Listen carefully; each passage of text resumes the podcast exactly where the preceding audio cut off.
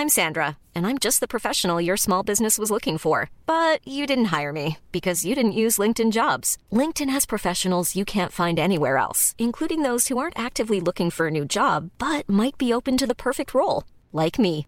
In a given month, over 70% of LinkedIn users don't visit other leading job sites. So if you're not looking on LinkedIn, you'll miss out on great candidates like Sandra. Start hiring professionals like a professional. Post your free job on linkedin.com/people today. Te saluda Roberto Escalante y esta es la información que tiene para ti Organización Editorial Mexicana. Ya a uno ahí. La Fiscalía del Estado de México determinó que los pobladores involucrados en el enfrentamiento que se originó en Tezcaltitlán contra presuntos integrantes del crimen organizado el pasado 8 de diciembre actuaron en legítima defensa. Esta es una nota que da a conocer el Sol de Toluca. Sin embargo, el fiscal José Luis Cervantes informó que esta decisión se puede impugnar si fuera el caso. Además, el funcionario detalló que hay 14 personas desaparecidas, la mayoría miembros de una familia. Análisis de los hechos que nos ocupa, donde 10 personas del grupo criminal perdieron la vida y otros más resultaron lesionados, la Fiscalía General de Justicia del Estado de México advierte que se actualiza la legítima defensa como causa de exclusión penal. En más información, Señor Blinken, señor procurador, me da mucho gusto que estén aquí. A nosotros nos importa mucho esta comunicación, esta relación de entendimiento y de amistad. Luego de dos horas y media, concluyó este miércoles la reunión realizada en Palacio Nacional, encabezada por el presidente Andrés Manuel López Obrador y una delegación estadounidense, donde se acordó formar un equipo para atender la migración. Esta es una nota que da a conocer El Sol de México.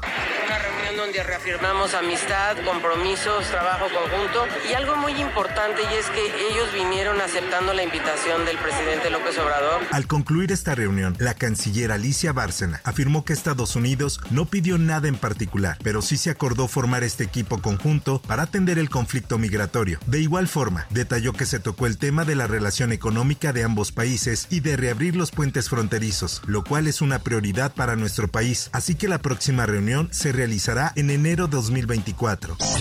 En otras cosas, vendedores de pollo del Estado de México son extorsionados por integrantes del crimen organizado, quienes el pasado viernes secuestraron a cuatro trabajadores de un local del rastro de Toluca, por lo que los dueños presuntamente no pagaron el derecho de piso. Familiares de los plagiados se manifestaron frente al Palacio de Gobierno en Toluca para exigir a las autoridades encontrar a los desaparecidos. Karina Salinas, dueña del rastro donde ocurrieron los hechos, señaló que sufren de extorsiones desde hace tres años a manos del grupo criminal La Familia Michoacana. Por favor, que atienda el llamado de todos los comerciantes. Ya estamos cansados de que nos estén cobrando el derecho de piso. Queremos trabajar, es lo único que queremos. Que nos ayude y que nos dé protección, por favor. ¿Cuánto tiempo? Aproximadamente tres años. En información que publica El Sol de San Luis, un tráiler que transportaba cajas de alimentos y bebidas fue rapiñado la mañana de este miércoles sobre la carretera Zacatecas a San Luis Potosí. Los pobladores aprovecharon que la pesada unidad se encontraba orillada para saquearla. En un video que circula en redes sociales se observa un grupo de personas, hombres, mujeres y menores de edad, se acercan y rompen el candado de la caja para sacar los productos. En la grabación una mujer denuncia la situación, donde asegura que el chofer estaba durmiendo cuando los asaltantes empezaron a descargar la mercancía. Escuchemos parte de esta grabación. Está saqueando el tráiler y la gente lo está robando. El señor acaba de hablarte de las autoridades, pero no lo deja, no lo deja. El señor le rompieron el candado. El señor lo pararon. Mire la gente cómo se está robando las cosas. El señor está de puro miedo y ya pide apoyo a la policía y todo y nadie llega. En información internacional, una corte de Estados Unidos rechazó una apelación del ex narcotraficante mexicano Joaquín El Chapo Guzmán para revisar un fallo de 2019 que lo condenó a cadena perpetua. Guzmán, quien durante años lideró el poderoso cártel de Sinaloa, al que se le atribuyen miles de muertes en México, había presentado peticiones de habeas corpus, demandas civiles, utilizadas para evaluar si un encarcelamiento es legal y pidió representación legal en esta apelación. Por otra parte, el presidente de Argentina, el ultraliberal Javier Milei, presentó este miércoles al Congreso un paquete de leyes que contemplan la desregularización de la economía, tras el decreto aprobado por el mandatario la semana pasada, unas medidas que provocaron manifestaciones en su contra y que hasta el momento se saldaron con seis detenidos. Convocadas por las principales centrales obreras, miles de personas se concentraron frente al Palacio de Tribunales en Buenos Aires para pedir que se declare inconstitucional el decreto publicado la semana pasada para reformar o derogar más de 300 normas.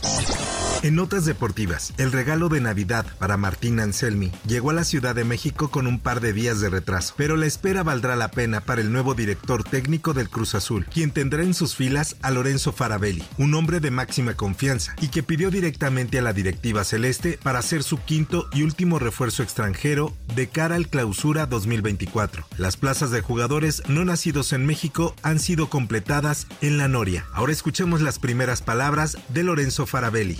Es una alegría enorme llegar primero a, a este fútbol y indudablemente a Cruz Azul con su, con su historia.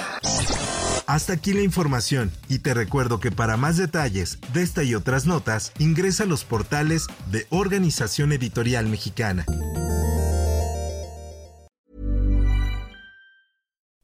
You like to look 5 years younger? In a clinical study, people that had volume added with Juvederm Voluma XC in the cheeks perceived themselves as looking 5 years younger at 6 months after treatment. Look younger, feel like you. Add volume for lift and contour in the cheeks with Juvederm Voluma XC. Reverse signs of aging by adding volume to smooth laugh lines with Juvederm Volure XC. For important safety information and to find a licensed specialist, visit juvederm.com. That's J U V E D E R M.com. Not for people with severe allergic reactions, allergies to lidocaine, or the proteins used in Juvederm. Common side effects include injection site redness, swelling, pain, tenderness, firmness, lumps, bumps, bruising, discoloration, or itching. There's a risk of unintentional injection into a blood vessel, which can cause vision abnormalities, blindness, stroke, temporary scabs, or scarring. Talk to a licensed specialist to find out if it's right for you.